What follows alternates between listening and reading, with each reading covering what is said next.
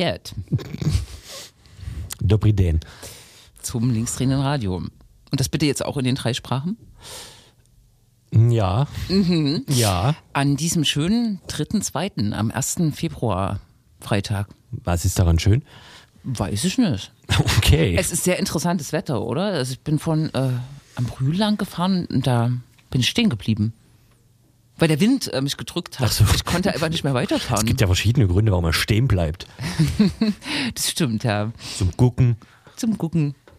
Ja, und am Mittwoch war ich in Dresden. Da hat es äh, geweht und geregnet. Und dann bin ich in den Zug gestiegen, habe meine Jacke ausgezogen, dann tropfte die die ganze Zeit auf, auf den Boden. Oh Gott. Also schön ist es eigentlich nicht. Ne? In so einem neuen ICE 4. Ja, ja, alles voll getropft. Ah. Hm, ja, ja. Schlimm. Findest du es auch schön? Mir ist egal. Mir ist egal. Hm. Also ich finde auf jeden Fall, dass hier, ach, na, das Wetter an den Anfang zu stellen, dass die äh, Kälte hier besonders nass ist und damit besonders unangenehm. Unansehnlich, besonders wenn man Fahrrad fährt. Ja, ja, genau. Ja, ja. Ja, ja, da haben wir wieder geklagt. Ne? Gut, Man wird gut. immer älter. Wöchentlich. Wöchentlich, genau. Wir äh, haben quasi die Rollen getauscht. Ähm, Krex und ich sind wieder da. Die Plastikscheibe fehlt, fällt mir auf. Ja, und es gibt eine Lampe. Und Jens ist ausgeflogen, allerdings nicht auf dem Weg in die Ukraine, sondern einfach nur in der Hauptstadt. Ne? Ja. Äh. Und wie lange? Sollen wir das hier im Radio einfach so kundtun? Ich glaube nur übers Wochenende. Ich glaube, Berlin ist groß genug, als dass jetzt nicht die Chance besteht, dass äh, StalkerInnen ihn finden, wenn man das jetzt verrät. Das stimmt, da müssen wir auch wissen, wie er aussieht. Ich glaube, selbst wenn man sagen würde, er befindet sich in Schöneberg, wird es immer noch schwierig. Ich wüsste gar nicht, wo Schöneberg ist. Bei Tempelhof. bei Tempelhof. Allerdings äh, fällt mir gerade ein, das hatte ich gar nicht auf dem Schirm. Er ist in Berlin und eigentlich ist es ja gerade ganz spannend in Berlin, weil in Berlin Ja. die Masten wieder voll hängen, voll Wahlwerbung. Ne? Ja, ich wüsste, wen ich wählte. Du wüsstest, wen du wähltest. Ja, es gibt eine Partei, ich habe ja ihren genauen Namen vergessen, aber es gibt eine Partei, die wirbt mit, ähm, mit mehr Förderung von ähm, evidenzbasierter Wissenschaft zum Thema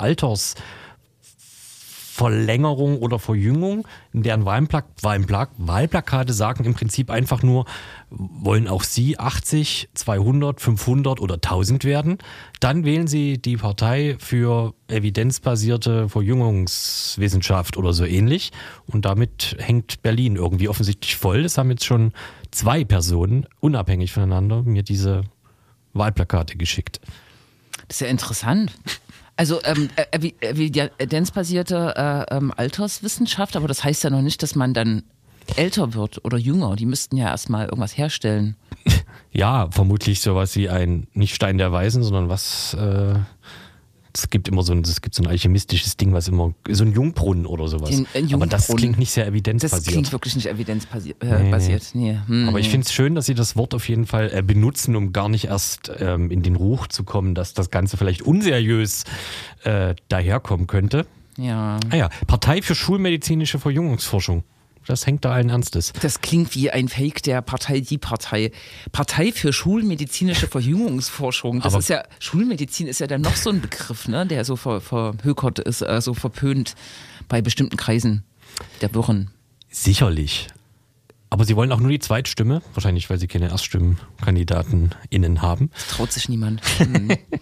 Ja, aber ich glaube, es gab schon krassere Parteien, oder? es klingt jetzt nicht vollkommen ballaballa. Also es klingt so wie Die Deutsche. Bierpartei oder Ja. die Autopartei. Deu Deutsche Steu Steuerzahlerpartei, Frauenpartei. Ach, mir fällt nichts Absurdes ein. Hm. Hm. Ja. Na gut. Ich fand immer, wenn es nicht so tragisch wäre, fand ich immer die Gott, wie hießen sie denn? Büso absurd. Ja. Aber die haben ja, glaube ich, ein bisschen mehr Ideologie dahinter, als es immer so klingt. Aber Schon so eine verschwörungsideologische Ja, ja, Partei, ne? die aber nicht besonders erfolgreich war. Nee, die hatten, glaube ich, auch so ein, also vor allem der, der, der Vorsitzende, der Mann, äh, hatte, glaube ich, auch so ein paar ähm, Gefängnisprobleme und so. Naja. Hm, Okay. ja. Ja. Aber dafür hatten sie viel, äh, wie sagt man, UnterstützerInnen. Also die hatten immer so tatsächlich dann bei so größeren Wahlkämpfen wie Bundestagswahl, standen halt auf dem Marktplatz in Leipzig ernsthaft Stände von denen, wo Mhm. Leute agitiert haben für eine eurasische Landbrücke bis nach, Vla bis nach Vladivostok. Das das stimmt. wird alle Probleme lösen. Das war, stimmt, das war deren Programmatik. Ja. Ja, Mhm. sozialer Wohnung, Wohnungsbau, Landbrücke nach Vladivostok. Klar, ne? Bezahlbare Kita-Plätze. Landbrücke nach. Vladivostok. Kann man die Kinder hinschicken. Hm. Ja. Ja. Das ist ja eine tolle Überleitung. Vermutlich war auf dem Markt am Montag dieses Lichtefest. Das Lichtefest, Leipzig leuchtet.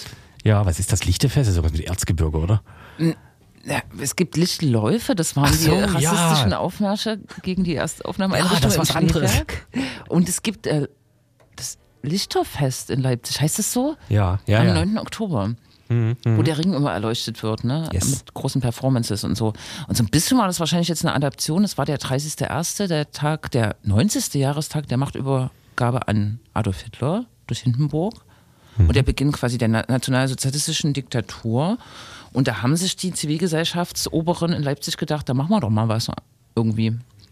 Ja, Und das ähm, Programm war äh, Reden auf dem Markt, irgendwelche Zubringer-Demos und dann ähm, auf dem Ring stehen, einen Regenschirm halten und unter dem Regenschirm leuchten. mit irgendwas. Mit einer Taschenlampe zum Beispiel, mit dem Handy geht es ja heutzutage. Oh, Toll, Ein Feuerzeug bringt jetzt nicht so. Und der Ring sollte umringt sein. Naja, Und war es? Das gab es doch schon mal. Der Ring sollte umringt sein mit. Na, ist es nicht das Lichterfest, aber das findet, glaube ich, nur am Augustusplatz statt. Ah, Ich glaube, dass das nicht gelungen ist. Die Zielmarke waren 10.000 Leute und also bei dem Ring, ich weiß nicht, was der für ein um, äh, Ummesser, wie heißt das? Ja, ja, Ummesser. Was der für ein Ummesser hat.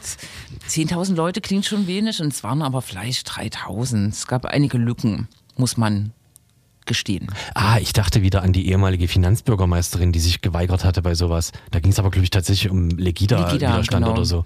Ja, das Ja. war der erste Jahrestag von Legida.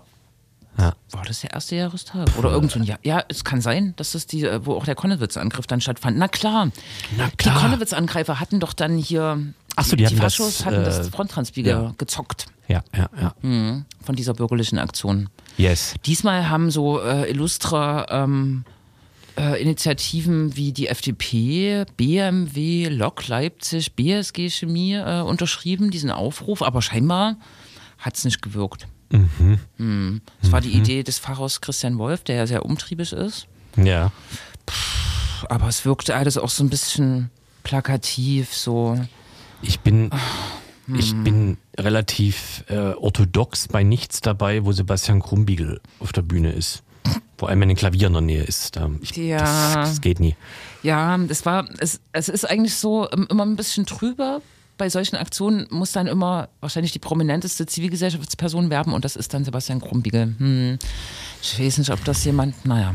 Also ich mag den ja so persönlich und ist ja auch toll mit seinem Engagement, ne? Ja.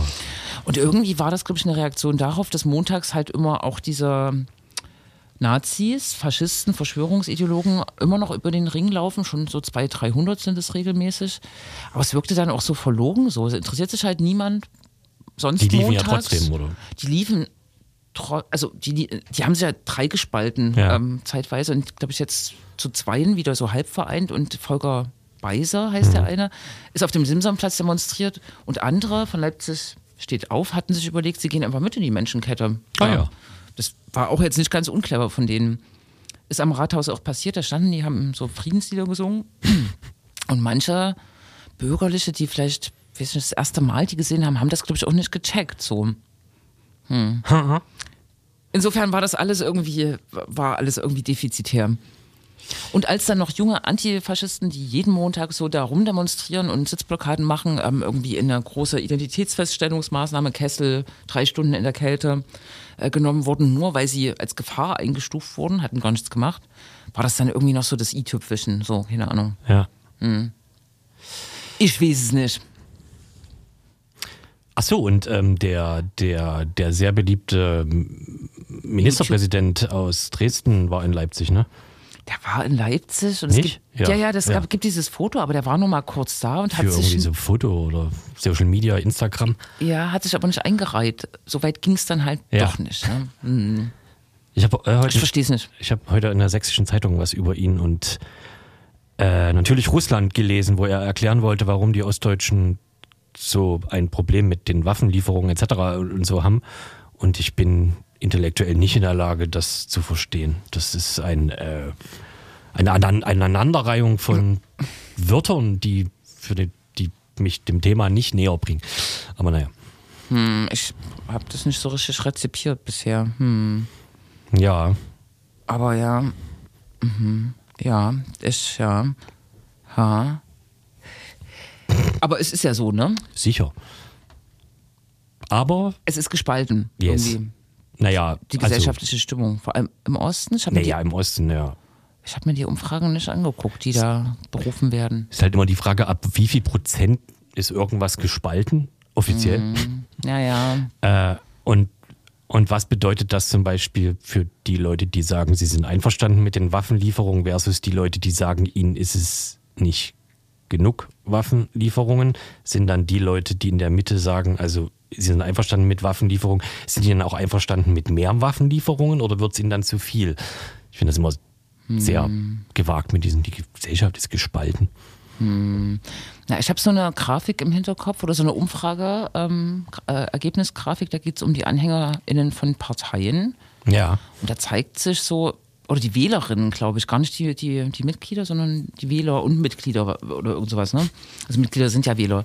Und da zeigt sich schon, dass bei allen Parteien außer der AfD ähm, da irgendwas rumlöffelt, rumlaviert. Ah ja. Dass, dass es keine klare Haltung gibt irgendwie. Ja. Selbst bei der Linkspartei ein Drittel der Wählerinnen für Waffenlieferungen. Ne?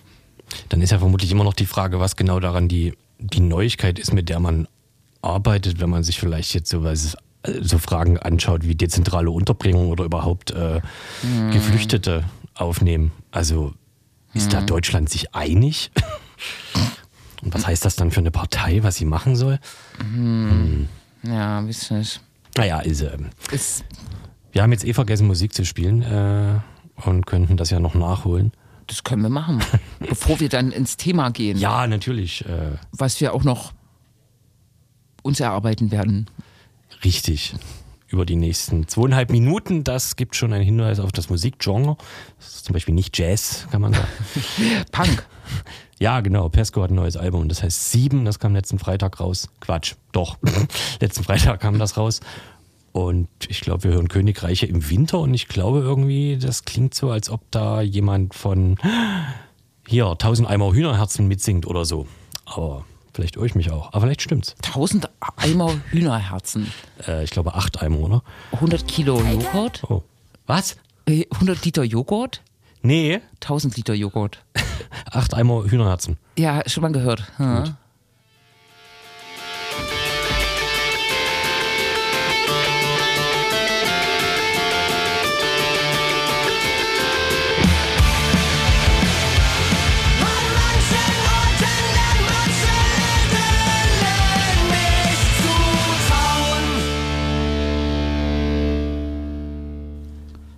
Alles klar.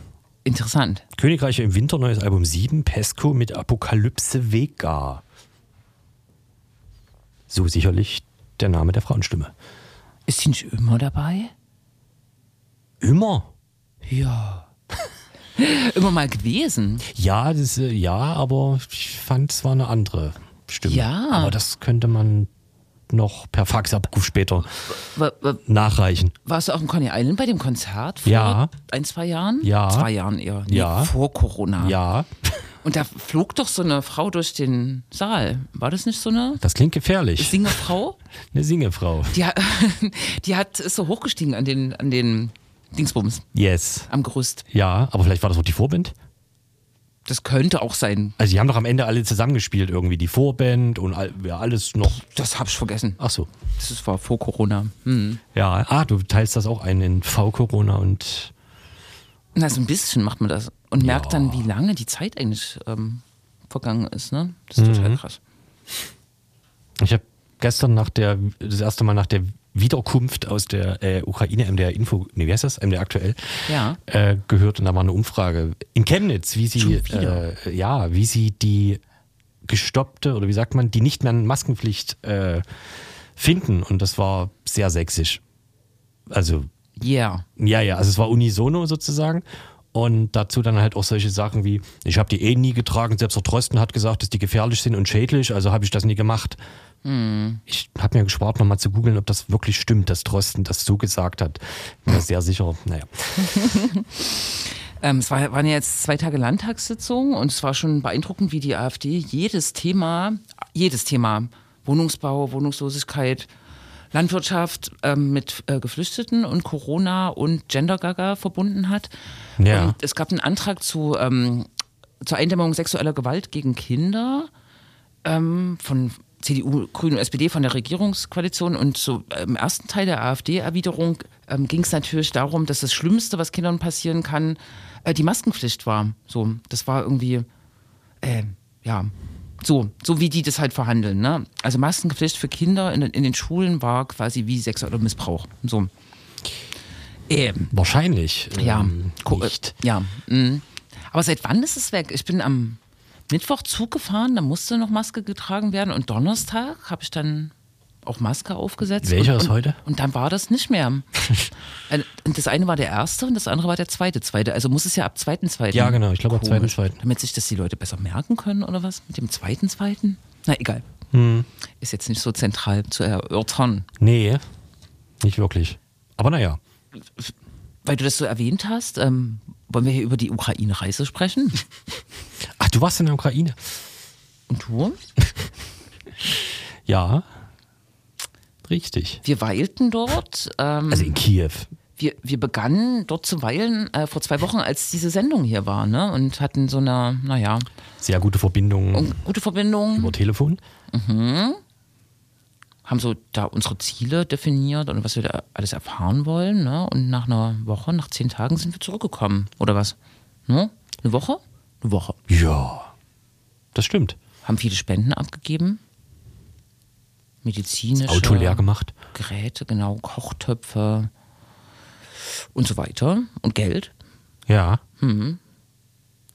Und sind rumgereist. Also innerhalb der Stadt. Also innerhalb des, wie will man sagen? Rayons. Yes. Äh, Ja, genau. Auch ein bisschen im Oblast Kiew. Das ist sowas wie ein Landkreis, ne? Wahrscheinlich. Ja. Wo Butscha unter anderem liegt. Und Ja. Irpin Und Irpin. und Gostomel. ja. Alles bekannte Orte. Ja. Ja. Wie soll man das. Man Ja, weiß ja nicht, wie man es ordnen soll. man weiß nicht, wie es ordnen soll. Ich fand am Nein. krassesten, äh, Wollte ich auch gerade fragen. ja. Hm. ich fand am krassesten die Fahrt nach äh, Butcher, nicht Butcher selbst, äh, also vom, vom optischen meine ich, weil da dieser Wald war, wo diese ganzen Schützengräben im Wald ausgehoben waren und so Vogelscheuchen und selbstgebaute Unterstände und sowas und dann tatsächlich auch so, ja, keine Ahnung, Soldaten, irgendwie Tarnfleck, Personen im Wald rumrannten. Das wirkte irgendwie sehr dystopisch und so, weiß ich nicht. Und so an den äh, Rändern tauchten ab, ab und an auch Häuser auf, die so komplett zerstört waren. Ne? So Ja. hi- hinter den Tannen. Genau. Und da gab es dann auch eine, ich weiß gar nicht, ob das ein Polizei oder Militär war, auf jeden Fall so eine Kontrolle, die manche Autos rausgefischt haben, die verdächtig aussahen, so wie wir. Ähm, genau, weil das war dann die Route nach Kiew wieder rein in die Stadt. Aber hat jetzt auch nicht viel länger gedauert als eine, wie heißt es in Deutschland? Allgemeine Verkehrskontrolle. Ja, ne? Genau, das ging. Ja, mir war das auch gar nicht so bewusst, so richtig, ähm, dass der, das, äh, das um, ähm, Umfeld von Kiew anderthalb Monate circa quasi eigentlich äh, unter russischer Invasion stand. Ne? Ich glaub, da wart ihr nicht mit, aber wir waren noch auf so einer Pferderanch und haben dort so eine junge Frau getroffen. Das war jetzt ein bisschen gewöhnungsbedürftig wegen äh, Pferderennche und so, aber die brach da in Tränen aus und hat so ein bisschen geschüttert, wie das war ein Monat sozusagen nicht zu wissen, ob äh, russische Soldaten jetzt ihre diese äh, Stelle einnehmen, weil das sich sehr geeignet hätte für die Einquartierung von vielen Personen und Autos und so weiter. Ne? Also die war schon ganz schön fertig. Ne? Und so ist, hat so lange gedauert. Auch Butcher ne? war fast anderthalb Monate unter Nee, ich glaube, das war kürzer. Das waren 27 Tage, glaube ich. 27 Tage, genau. Ja, Ja. ein knapper Monat. Mhm. Genau, da gibt es den, den umtriebigen Pfarrer, der dort in der, im Stadtzentrum seine kleine, naja, keine Ahnung, also eine Kirche hat. Ah, Und das ist gleichzeitig der Ort, wo das Massengrab war, wo damals die Leichen zusammengesammelt wurden aus dem aus den Straßen in Butscha und dann dort vergraben wurden und dann wieder exhumiert und dann irgendwann auf den Friedhof äh, gebracht. Genau. Und in der Kirche ist jetzt eine Ausstellung, also eine improvisierte Ausstellung.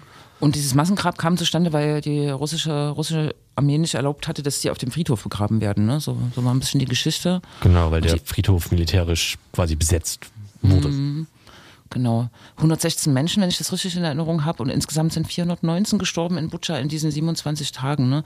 Wenn man nochmal nachliest, so, ähm, äh, äh, äh, kann man auch nachlesen, dass es da so eine, also dass die russische Armee das von sich ge gewiesen hat, dass sie verantwortlich waren und so, ne, um das irgendwie zu vertuschen, aber dass es da schon sehr genaue Untersuchungen gab, wann diese irgendwie krass drüber zu reden, die toten Körper quasi, seit wann die auf der Straße lagen und, und wie lange und dass das eigentlich gut nachgewiesen werden kann. Und genau sowas muss wirklich so lückenlos dokumentiert werden, wie furchtbar das auch ist, ne, damit das irgendwie als Kriegsverbrechen dann auch äh, irgendwie mit vorgebracht werden kann. Ne?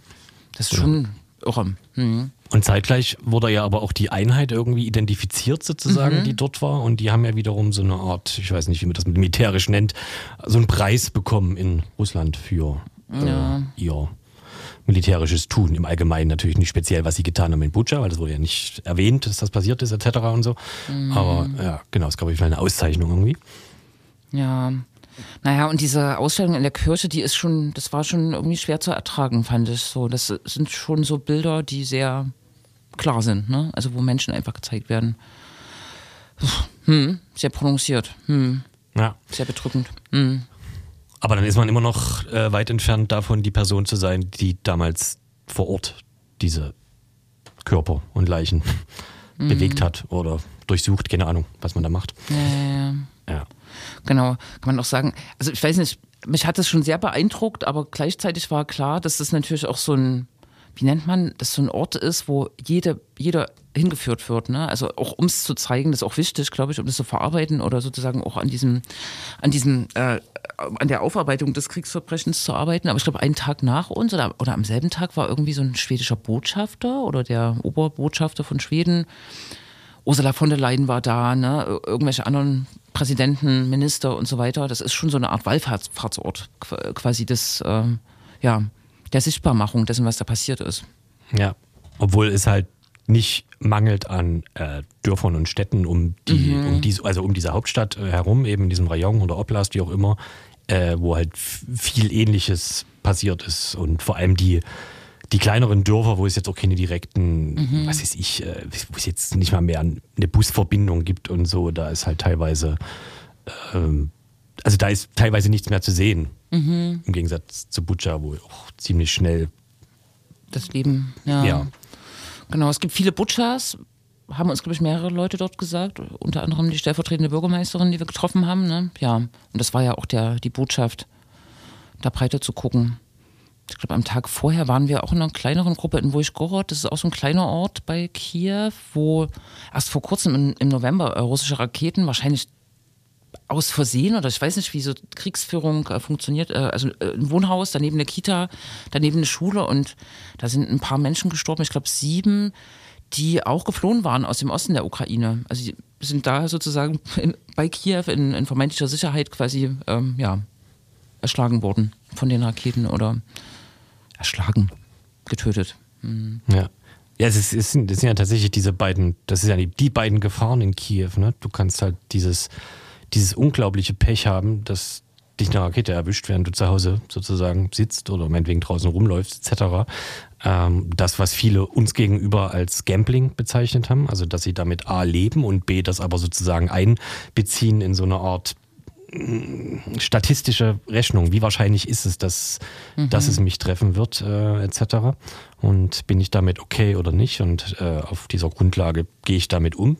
So, also viele Leute gehen halt auch nicht mehr äh, in Luftschutzkeller, auch wenn das nichts daran ändert, dass zumindest an dem einen Tag, wo der Großangriff auf die gesamte Ukraine war, gab es dann Fotos aus den Metrostationen, die waren schon alle voll. Also, aber es ist ja auch eine, ich habe es vergessen, drei Millionen Stadt, zweieinhalb, irgendwie so. Ja, genau. Ne? Hm, zwei Tage hatten wir Luftalarm, ne? Also es fing irgendwie so an und hörte und hörte wieder auf und fing wieder an. Also es war irgendwie so, ein, das waren zwei Tage, glaube ich, wo die russische, äh, äh, wo Russland sozusagen äh, mehrere 50 bis 60 Drohnen und Raketen auf, äh, ja, Kiew und um Umgebung zentral, ähm, Ukraine hatte ich auch gelesen, geschossen hat. Ne? Und zwei sind auch in Kiew eingeschlagen und haben eine Person getötet, als wir da waren. Ne? Ja. Genau, und das ist, ähm, das ist noch die, die, die, wie sagt man, die zynischere Version di- dieses sogenannten Gamblings, weil die Person wurde im Prinzip nicht von der Rakete getroffen, sondern von dem Hausdach, was dann hinabstürzte auf die Straße. Genau, ja. Ja, komisch. Das wollte ich sagen. Ach so, genau. Und ähm, auch solche, auch solche Absurditäten, dass sozusagen, wenn man dort ankommt und feststellt, wie diese ganze Stadt lebt und wenn man dort noch nie war, jetzt ja überhaupt nicht in der Lage ist, einen Unterschied festzustellen zu vielleicht vor zehn Jahren oder so. Ich war halt noch nie in Kiew äh, davor. Genau, diese ganze Stadt wirkte halt extrem lebendig, überall Menschen viel, alles hat offen, bla bla bla. Äh, und, und dann aber teilweise die Leute auswendig lernen oder schon auswendig können automatisch, was welcher Luftalarm bedeutet. Also wenn zum Beispiel ein Luftalarm sehr schnell wieder vorbeigeht, zum Beispiel nach 25, 30, 40 Minuten, dann sind irgendwo bei Belarus MiG-30 Kampfjets zur Übung aufgestiegen und halt wieder zurückgekehrt äh, zur Basis. So, das, ähm, da war aber jetzt, da ist nichts, keine Rakete oder Drohne durch die Luft geflogen. Und das, aber das wissen die Leute mittlerweile sozusagen und gucken sich das an. Ah, da mal wieder eine Ja. MiG und so. Das stimmt. Hm. Genau, und äh, Stichwort Kriegsverbrechen, dann waren wir auch bei einem, bei einer NGO, beim Verein. NGO klingt realistischer. Äh, Cent- Center for Civil Liberties in Kiew, die haben letztes Jahr zusammen mit zwei anderen, unter anderem Memorial, äh, den Friedensnobelpreis bekommen. Wurde quasi durch drei geteilt. Muss passen, wer der dritte ist gerade. Ich auch. Genau, äh, Friedensnobelpreis bekommen für ihre Arbeit der Dokumentation der äh, Kriegsverbrechen, äh, die in der Ukraine stattfinden und der eben genau Dokumentation und Sammlung und Aufbereitung, um später bei einer unklaren Art und Weise bisher äh, das Ganze parat zu haben. Genau. Ich weiß nicht, über 30.000 Kriegsverbrechen sind äh, schon dokumentiert, ne? Wozu unter anderem ja Massaker an Zivilisten wahrscheinlich gehören, ne? Es gibt ja schon klare Kategorisierung. Nicht, jedes Verbrechen im Krieg ist äh, ein Kriegsverbrechen, aber sie haben explizit auch benannt ähm, die Vertreibung von Menschen, die zum Beispiel in der Ostukraine gerade in, in Gang ist, äh, und äh, die Verschleppung von, von Waisenkindern, ne? die auch so, ich glaube, das kann man auch nachlesen, ne? dass Russland das offensichtlich macht und äh, da jetzt auch das Adop Adop Adoptionsrecht geändert hat ne? und da einfach Kinder spurlos verschwinden. Ne? Ja, das ist ja tatsächlich auch, also da scheint ja auch ein gewisser Stolz zu sein, weil zumindest wenn man russische Medien liest und so, kann man dann die, äh, so die Familienministerin oder keine Ahnung, die macht dann so, äh, hier die ersten 200 sind gut in Dings angekommen und äh, fühlen sich schon wohl. Ja, ja, ja. Genau. Wobei ähm, die Anschläge auf zivile Infrastruktur, die ja seit Oktober ähm, so in Gang sind, was auch zu Stromausfällen äh, führt, äh, zu Unterbrechung von Wasserversorgung, äh, Internetverbindung, das hatten wir jetzt alles nicht. Wir hatten das in Lviv bei unserer Hinfahrt, rationierte Stromversorgung und auf dem Rückweg tatsächlich dann auch zwei Stunden ohne Strom in der. Ähm, die Anschläge auf zivile Infrastruktur scheinen ähm, sozusagen nicht per se Kriegsverbrechen zu sein. Ne? Das hatte ich nicht ganz verstanden, das muss ich mir nochmal anhören. Ich glaube, in der Verbindung, also du musst nachweisen, dass es wirklich sozusagen gezielt oder mit irgendwelchen Propaganda-Aktionen passiert. Ne? Irgendwie äh, ist auch ein kompliziertes Feld, so das alles Ja. nachzuweisen. Und äh, im Grunde haben sie gesagt, jede Person in der Ukraine kann das machen. Es kommt darauf an, also die Dokumentation kommt darauf an, sozusagen mit den Handys zu filmen und Sachen festzuhalten, was auch schon ganz schön krass ist, so, ne? Und all das sammeln sie und kategorisieren das offensichtlich, ne? und es wird auch zusammengeführt in ein Tri Tri Tribunal for Putin. 25, 25 NGOs arbeiten daran, ähm, was eben vor einem, äh, in einem Strafverfahren im beim Internationalen Strafgerichtshof äh, enden soll. Aber der Weg, wie du sagst, ist unklar. Ne? Es gibt da verschiedene Varianten. Ja. Mhm. Genau. Wir haben das auf jeden Fall indirekt immer mitbekommen. Äh, tagsüber gab es äh, zum Beispiel kein Internet äh, im Hotel und so. Das lag daran, dass der Provider außerhalb von Kiew ist und dessen Rechenzentren tagsüber keinen Strom äh, bekommen haben. Es ging dann meistens ab Abend so, um neun. Ähm, der Supermarkt unter Maidan hatte öfter mit flackernden und teilweise Totalausfall äh, des Stroms äh, zu kämpfen. Überall in Kiew stehen äh, Stromgeneratoren auf der Straße von so Ja. kleineren Shops, die vermutlich Kühlware und alles sowas vorrätig halten. Ja, genau. Und das äh, ist, ist alles ganz interessant. Man kann immer abends sozusagen auf so eine Website gucken oder Telegram, was alles Leute benutzen und whatever. Äh, und da wird immer für die jeweilige Stadt angekündigt, wie viel Strom es am nächsten Tag geben wird. Und dann kann man sich darauf einstellen. So, äh, Kiew sind meistens sowas wie 65 Prozent des Stadtbedarfs und je weiter du gen Osten gehst und je kleiner das äh, sozusagen die Stadt ist, desto mehr geht sowas auch gerne auf 50 Prozent oder tiefer. Ja, genau. Und ich glaube, in Lieve ist der, der Hintergrund, dass da ähm, vor kurzem erst oder vor ein paar Wochen ähm, quasi irgendwas getroffen wurde, tatsächlich. Ne? Also Lieve ist ja ganz im Westen und hat jetzt nicht so viel Struggle gehabt mit äh, Angriffen aus der Luft, aber irgendwas ist da getroffen worden, was die Elektriz- Elektrizität quasi äh, in einem äh, Rhythmus von vier Stunden Strom, vier Stunden kein Strom irgendwie Ja. rationieren lässt im Moment. Ich glaube, irgendwie so über 30 Prozent der Energieversorgung ist in Mitleidenschaft gezogen, um es so auszudrücken. Ja. Ja. Genau, aber ansonsten ist es halt krass. Es ist, klar, der Luftraum ist gesperrt und so, aber zum Beispiel die Züge fahren alle. Also man kann von Kiew nach Dnipro oder weiter äh, fahren, wenn man das will. Und Die Metro fährt, wenn auch nicht so, wie man es wahrscheinlich gewöhnt ist als äh, Anwohnerin, nämlich nur alle zehn Minuten. Das sorgt in einer, wie gesagt, drei Millionen Stadt für, also schon. Ach so, okay. Ja. Das ist, bin nur einmal Metro gefahren, ja. Mhm. Genau. Ja, Ja. Mhm.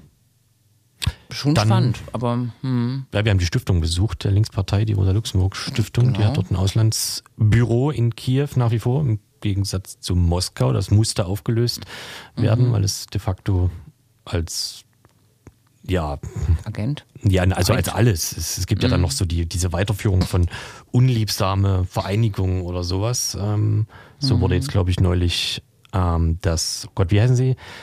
Ha, die Helsinki-Gruppe, Moskau-Helsinki-Gruppe, so eine alt, ganz alte Menschenrechtsgruppe. Äh, Äh, Helsinki Foundation, oder? Heißt die? Ähm, irgendwas. Ja. Genau, da, da wurde, glaube ich, per Gericht beschlossen, dass die ab jetzt so eine Art Grupa non grata äh, sind, abseits von diesem Agentenstatus und sowas. Genau, und die, äh, die Stiftung äh, lebt putzigerweise sozusagen, also da ist immer Begängnis. So, es ist, ist zwar nicht ganz ein offenes Büro, aber es ist schon ziemlich offen. Genau. Und dann haben wir verschiedene, verschiedene linke Akteure getroffen und dazu muss man wahrscheinlich auch sagen, dass es in der Ukraine eher eine Randerscheinung ist. Ne? Das politische System ist relativ dominiert ähm, von großen Oligarchen verknüpften, ich habe äh, auf Wikipedia den Begriff äh, Catch-all-Parteien und ähm, unsere Partnerinnen in Kiew haben gesagt Pocket-Parteien, ähm, Ja. also irgendwie so, äh, so unideologische Parteien, ne, die sich so ein bisschen breit aufstellen, um alle zu überzeugen, aber irgendwie scheinen die alle so neo, ein le- neoliberales Programm zu, zu haben. Äh, Timoschenko, wie heißt sie mit Vornamen? Julia? Julia, die hat, hat auch so eine Catch-all-Partei. Ist ein interessanter Begriff, der schon relativ alt ist. Aus den 30ern kommt der von einem Politikwissenschaftler. Genau. Und in diesem politischen System, ähm, eine linke Partei ist da eher untypisch, glaube ich, ne? Oder hat es schwer und auch wegen der Ver äh, Vergangenheit der post-sowjetischen Vergangenheit ist natürlich äh, Linkssein mit Russland verknüpft und das haben uns auch die linken Akteure berichtet, dass schon immer die Gefahr besteht, ne, dass sie mit Russland oder als Russland-Unterstützerinnen und Unterstützer verknüpft oder gelabelt werden, was sie überhaupt nicht sind. So. Ne? Nee, und, und dazu kommt ja wahrscheinlich noch, dass tatsächlich ähnlich wie in, in, in Russland, abseits von, den, von der Parteienlandschaft, ähm, die, also der Fakt, dass man politisch aktiv ist, abseits vom Parlament und so, jetzt nie unbedingt was ist, wo Mhm. die Gesellschaft sagt, geil, also da habe ich aber Respekt vor dir oder so. Ja. Also das ist jetzt nichts, womit man einen Blumentopf äh, gewinnt scheinbar. Deswegen hat die Stiftung hatte auch dieses Zitat ähm, von Rosa Luxemburg benutzt Ja, in ihren, äh, in, wie sagt man, Merchandise, Mer Merchandise oder so. Äh, wenn du dich, wenn du dich unpol also wenn du von dir selbst sagst, du bist unpolitisch, dann verhältst du dich selbst politisch, ohne es zu merken. So sinngemäß Mhm. irgendwie. Ja, zumal äh, das ja nicht, nicht zutrifft ne, auf die ukrainische Gesellschaft. Also ich habe jetzt viele Leute gehört, auch Leute, die schon da waren, sozusagen aus Deutschland, äh, die gesagt haben, krass, und so in dem Maidan-Kontext ist es ja auch passiert, diese Selbstorganisation der Gesellschaft, ne, wie Menschen sich dort aktivieren und einfach mitmachen. Das haben wir auch in diesem Stadtteil DRVZ äh, erlebt, wo irgendwie, weiß ich nicht, äh, Menschen einfach eine Küche aufgemacht haben äh, nach dem 24.02. und bis heute quasi Menschen versorgen, also eigentlich staatliche Aufgaben übernehmen. Die haben ja auch sehr kritisch über die politische Führung da in Kiew gesprochen, die sich erst Wochen nach dem Kriegsbeginn irgendwie sehen lassen hat oder dass sie Hilfslieferungen offizielle irgendwie aus den Lagern selber holen mussten, weil, ja, weil die einfach nicht geliefert wurden.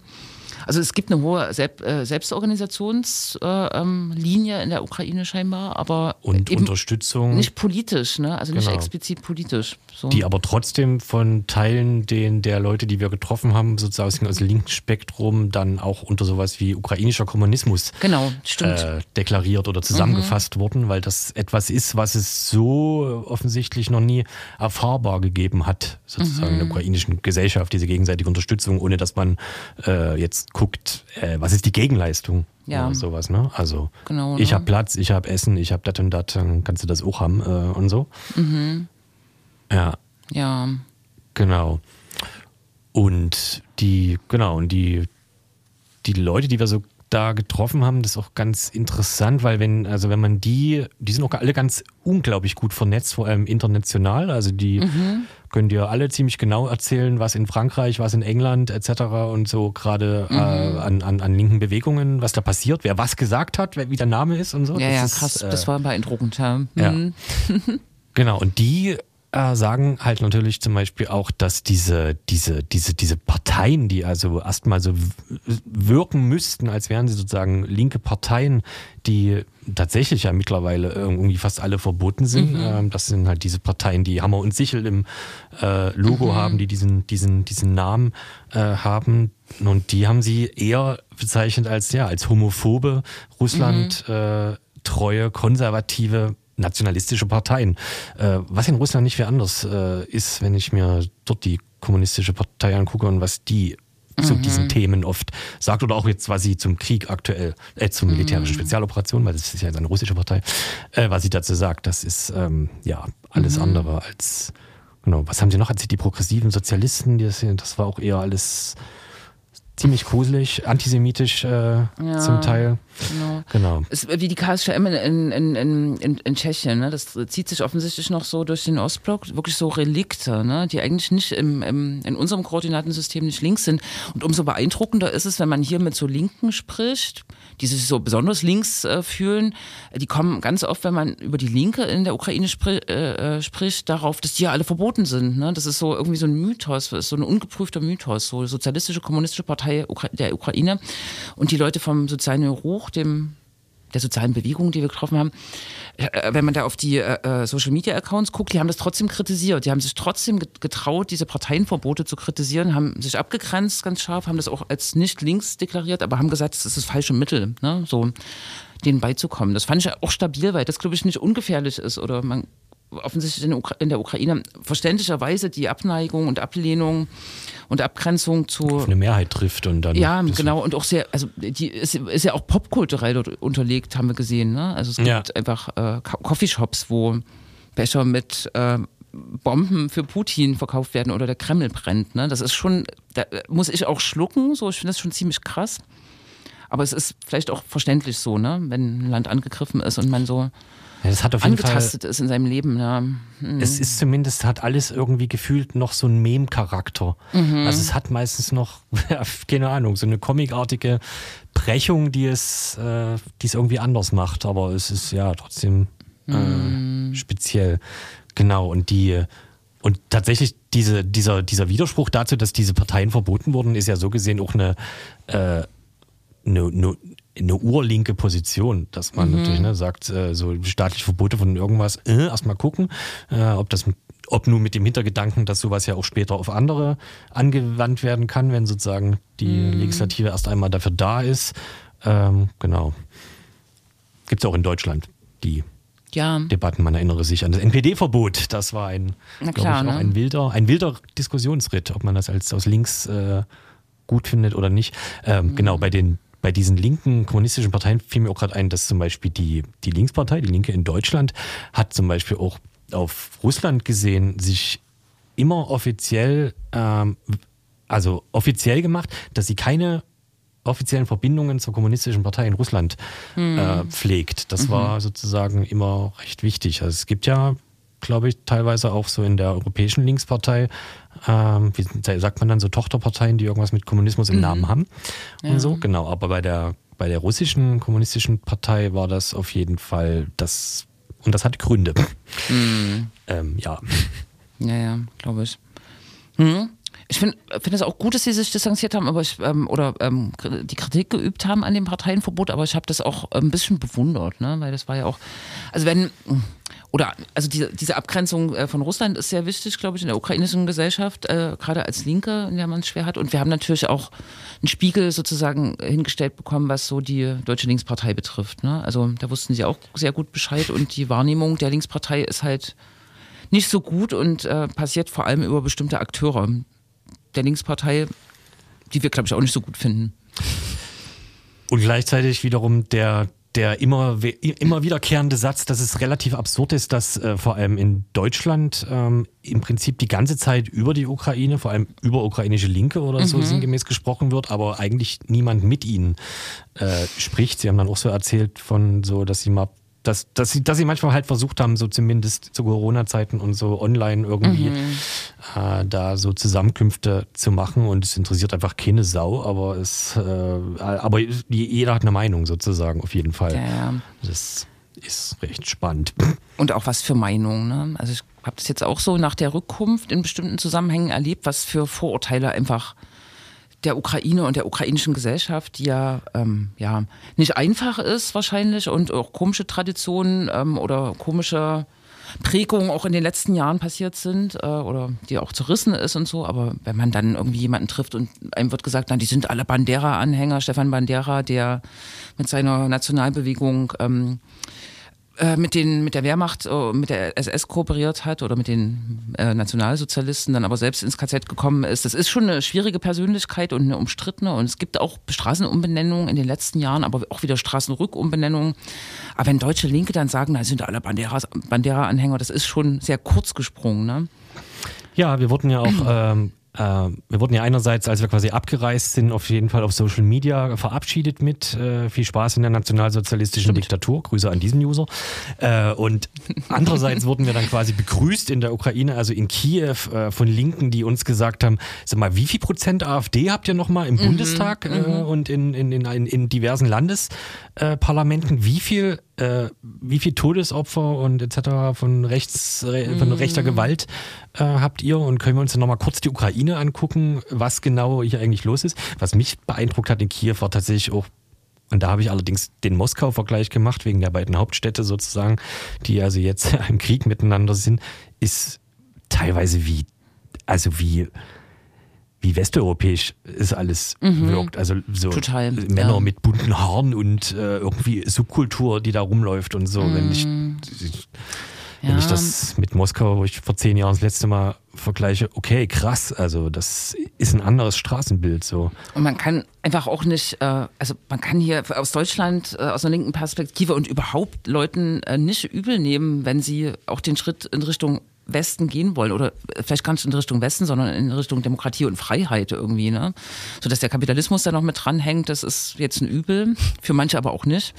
Aber unter den Bedingungen kann man ja dann auch wieder linke Parteien und äh, linksradikale Bewegungen gründen, ist was ganz anderes. Aber ich denke, es stimmt schon, die Westukraine, Kiew und so weiter, das ist so die eine Nummer, aber wenn du weiter nach Osten fährst, wird das bestimmt differenzierter oder ist es definitiv differenzierter, das Bild zumindest gewesen. Ne? So, das, was Putin ja geschafft hat oder Russland, ist, dass die Meinung ähm, in, äh, in Sachen EU-Beitritt oder sogar NATO-Beitritt ja total äh, in die Mehrheits, ähm, äh, wie heißt es? mehrheitlicher geworden ist ne, in, in der Ukraine. Und das war vorher schon zerrissen. So, Ja. ne? Das wäre auch schwierig gewesen für das Land, das zu bewältigen. Ne? Dieser, weiß ich nicht, Genau, der, größte Werbefeldzug für die NATO und für Mhm. die EU, so wie sie jetzt ist, hat quasi Putin äh, mit der sogenannten Full-Scale Invasion, also dem der Erweiterung des Krieges, Ja. ähm, letztes Jahr begonnen und erfolgreich äh, bis jetzt. Finnland und Schweden sind ja immer noch äh, davon überzeugt, dass sie gemeinsam Mhm. beitreten wollen. Da gab es ja jetzt irgendwie so, hat Schweden kurz überlegt, ob die das alleine machen, weil ja, nee, wie war das? Finnland hat es überlegt, alleine zu machen, weil Schweden mal wieder von Erdogan Genau. äh, dismissed wurde und so. Jetzt wollen sie doch zusammen. Pipapo. Ja, Aber eigentlich wäre das nochmal interessant, ne? keine Ahnung, äh, weiter äh, östlich zu fahren. Ne? Wobei sich da die Meinungen wahrscheinlich inzwischen auch ähm, verändern. Ne? Und viele Menschen, wir hatten noch die ähm, NGO Vostok getroffen, so einen Blitzbesuch am, am letzten Tag und die evakuieren Menschen aus äh, dem Osten quasi in den Rest des Landes und bringen die in Sicherheit. Und das war auch eine ziemliche Zahl, 40.000 haben die schon alleine als äh, eine NGO evakuiert und in Sicherheit gebracht, vor allem auch beeinträchtigte Menschen und so. Das sortiert sich da auch neu wahrscheinlich, ne? Auch die Positionen. ja. Tricky. Ansonsten, genau, Ge Gewerkschafters haben wir noch getroffen, äh, ein paar und so. Ja, Ähm, Marken. was? Marken. Ah ja. Beide, oder? Genau, Also die zwei älteren zumindest. Die haben uns auf jeden Fall ähm, halt noch so erzählt, wie sozusagen die, das sogenannte, also das Kriegsrecht sich auswirkt, eben so auf sowas wie äh, Arbeitsrecht und äh, sowas und natürlich nicht gut äh, mit Verlängerung von Arbeitszeiten. Dann wurde uns auch erklärt, warum also vornehmlich eher so die arbeitende und ärmere Bevölkerung zum Kriegsdienst eingezogen wird. Das scheint noch ein altes sowjetisches System zu sein, dass über die Betriebe quasi diese, diese, diese Einberufungs Genau. Befehle ausgestellt werden und so. Wer also nicht in dem Betrieb arbeitet und angestellt ist, äh, hat erstmal weniger Chancen, sozusagen diesen, diesen Brief äh, zu bekommen.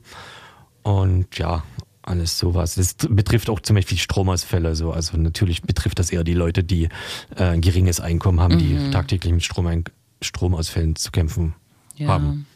Ja. Genau. Und äh, es war neben den beiden älteren Gewerkschaftern, der eine sozusagen, der in, in einer Bergbaugesellschaft ähm, aktiv ist, ich habe da auch nochmal nachgelesen, die haben 2020, ich glaube, erfolgreich wirklich so einen Untertagestreik gemacht, waren mehrere Tage oder Wochen sogar unter Tage und haben gestreikt.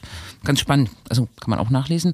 Es war auch ein junger Gewerkschafter dabei, ähm, der ähm, Organizing-Spezialist ist. Das hat mich auch total an hier äh, erinnert, ne? weil es gibt ja auch, dass sich Gewerkschaften so fitte Leute sozusagen ranholen, schulen und die dann sozusagen so neue Methoden der Organisierung ausprobieren. Auch spannend. Mhm. Ja, und auch da großes Interesse an der politischen Linken in, der, in Deutschland. ne? Wir haben schon relativ deutliche Ansagen auch bekommen, was sie sich wünschen. Und man kann ja auch nicht verheimlichen, dass bei fast jedem Gespräch das Thema Waffenlieferung auch ein Thema war. Ne? Ja. Auf jeden Fall. Free the Leopards äh, war dann war in der Woche gerade so ein Meme, was quasi äh, rumging. Das war die Entscheidungswoche auch, Ja, ne? ne? als es Ja. den Umschwung gab. Hm. Ja, und aber gleichzeitig, äh, gleichzeitig wurde sozusagen auch, zumindest ich, war das sozial nie Ruch oder so, ähm, wurde halt so schon mitgeteilt. Und wenn es aber halt, also wenn es dann halt so ist, dass es halt über sozusagen das, das pazifistische Herz in Anführungszeichen nicht, nicht hinbekommt, sozusagen sich dazu äh, zu öffnen und ähm, ähm, irgendwie für Waffenlieferung zu sein, naja, dann unterstützt das Ganze halt humanitär oder spendet oder ähm, ja, was auch immer. Äh, Ste stellt was anderes in den Vordergrund. Genau, ne? steht So, da anderes, aber ja, halt äh, äußert euch sozusagen trotzdem dazu, was, was dort passiert und so. Ja. Äh, das hat zumindest der, die eine Person immer recht stark gemacht, genau. Ja, Ansonsten sind es ist, also auf jeden Fall ist wohl, sind alle dort darauf aus oder rechnen halt auf jeden Fall nicht damit, dass das irgendwie schnell äh, zu Ende ist. Und es ist zumindest aus dem, was man so dort auch über die russischsprachigen Nachrichten bekommt, jetzt nie so, dass man damit rechnen könnte, dass äh, ziemlich schnell es zu diplomatischen Verhandlungen äh, kommt. Also weil dort ist sozusagen sind die die die die die, die Hassbotschaften sozusagen nochmal äh, krasser, die Hm. auf jeden Fall klar machen, mit dir rede ich erst, wenn du unter der Erde liegst oder so. ja, wobei, also da steckt man halt nicht drin, ne? was Diplomatie kann und versucht und vielleicht doch schafft, so, das ist vielleicht auch nicht so ganz sichtbar für so eine breitere Öffentlichkeit. Ja. Aber definitiv ist man in so einem Dilemma, glaube ich, auch, ne, in der Positionierung. Irgendwo auf Twitter hat es jemand gut formuliert, ne? Waffenlieferung, Verlängerung des Krieges, aber auf der anderen Seite keine Waffenlieferung oder weniger oder Nachlassen in den Bemühungen ähm, russischer Okkupation der Ukraine oder so, ne? Oder keine Ahnung. Es ist schwierig. Hm. Man kann eigentlich nicht hoffen, dass es noch so lange dauert. Ne? Und es wird einfach das Land auch ausbluten. So, oder aus. Also so emotional, ne? Das hat man ja auch gemerkt bei Leuten, die wir getroffen haben, dass da auch so eine Müdigkeit oder na, ja, irgendwie, ja, das, das natürlich Auswirkungen hat auf, auf den Alltag. Das ist ja logisch, ne? auch wenn man nicht im Kriegsgebiet lebt oder so. Ne? Also, Inter inter- interessanterweise scheint es, äh, komischer Satz, quasi beide Seiten nicht damit gerechnet zu haben, dass es ein Jahr später immer noch der Status quo ist irgendwie. Das, äh, ja. Ja. Ich hatte auch am Anfang noch gedacht, das geht schnell hoffentlich vorbei, aber hm, ich weiß nicht, irgendjemand hat so erinnert an verschiedene Kriegssituationen, die dann einfach mal zehn Jahre dauern, ne? So, oder gedauert haben. Ah, lieber nicht.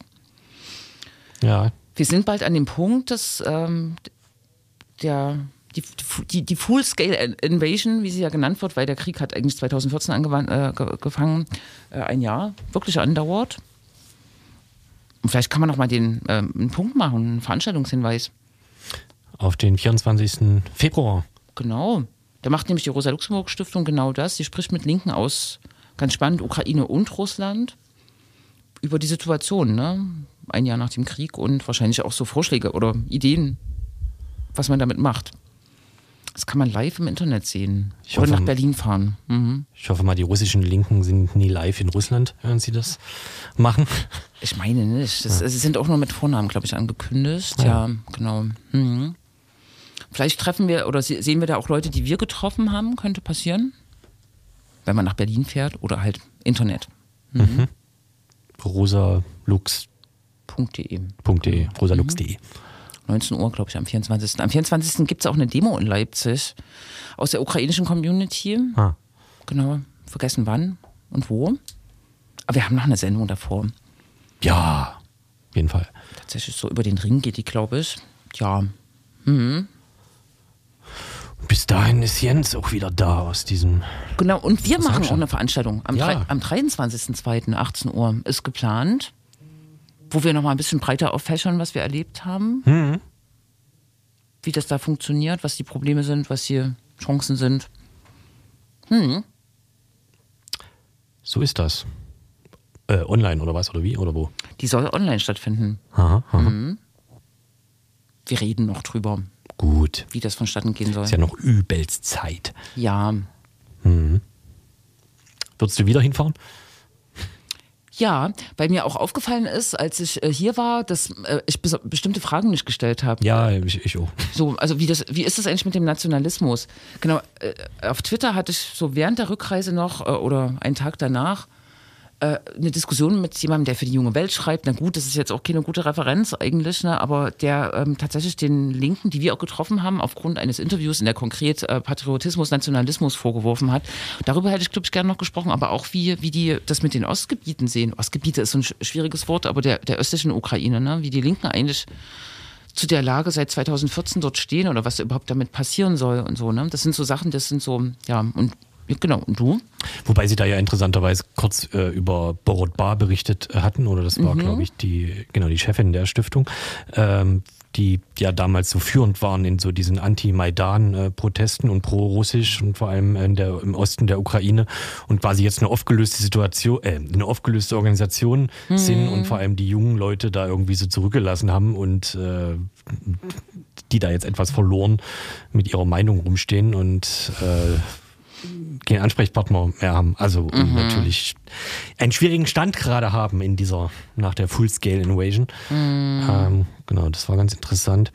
Genau, na, und mich, äh, mich, würde interess mich hätte interessiert, wie der, wie eigentlich die Einschätzung der Stand der Aufarbeitung dieses äh, des Gewerkschaftshausbrandes in Odessa Ja. äh, weitergegangen ist oder was der, was der heutige Status quo ist. Das ist nämlich, glaube ich, aus äh, rechtsstaatlicher Sicht, was die Also was die Ermittlungen angeht, äh, alles andere als ein Ruhmesblatt sozusagen. Genau.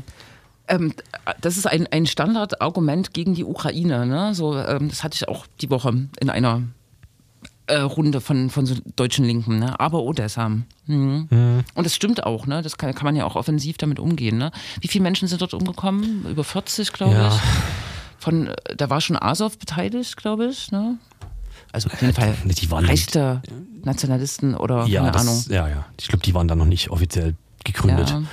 So wurde es bei mir formuliert. Ach so. Das Azov ist da reingerockt und hat, und es waren ich war das- eher prorussische Menschen. Ich dachte, das wäre noch so rechter Sektor gewesen. Ja, kann auch sein, ne? Also jedenfalls, aber es ist ein großer Fehler, äh, Odessa als Sinnbild für die Ukraine und die Umbrüche auch in der Ukraine der, also äh, 2013, 2014 zu nehmen, machen aber verschiedene deutsche Linke, ne? Das ist das Sinnbild für die rechte Unterwanderung dieser gesellschaftlichen Veränderungen, die es damals gab. Hm. Naja. Aber kann man sich ja merken und nochmal thematisieren. Genau.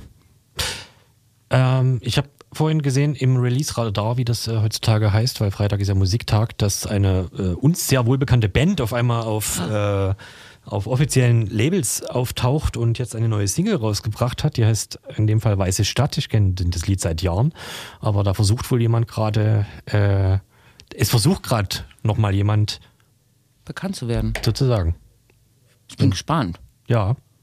Tschüss. Essigmilch und Honig, Weiße Ah, Stadt. Genau. Tschüss. ciao.